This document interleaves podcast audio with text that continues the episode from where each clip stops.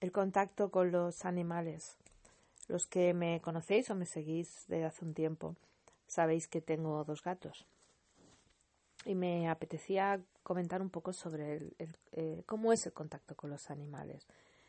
Porque los animales de compañía, los gatos, los perros, yo también voy a montar a caballo, me gustan los caballos.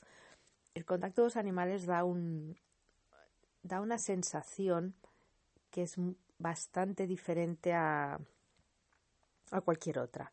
El, amor que se tiene hacia un animal, el, querer a un animal, no es igual que querer a una persona. Por eso a veces cuando surge alguna noticia de un maltrato de un perro, estos casos así un poco macabros, la gente se vuelca tantísimo porque los animales nos conectan con el amor puro. El, animal ofrece una posibilidad de experimentar el amor puro. El amor puro en el sentido que el animal no, no te habla, evidentemente, y por tanto no te juzga, no te pide nada en realidad, o sea, te puede pedir comida, cariño, mimos, pero es un, pedir como sin, sin, condiciones.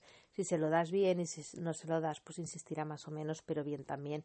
Y no deja de ofrecerte su cariño en la manera en que los animales quieren, obviamente, a pesar de que tú te comportes de una u otra manera. Hay una incondicionalidad en su presencia.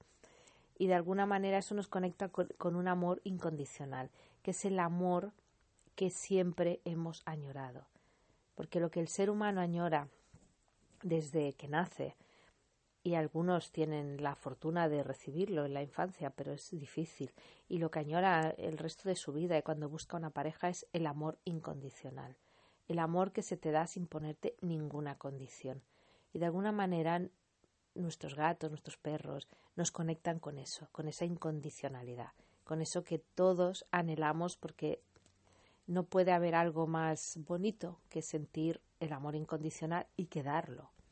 Entonces, bueno, esta pequeña reflexión sobre esa manera de querer y sobre el amor incondicional que otro día hablaré más, pero no en relación con los animales. Bueno, espero vuestros comentarios. Un abrazo a todos.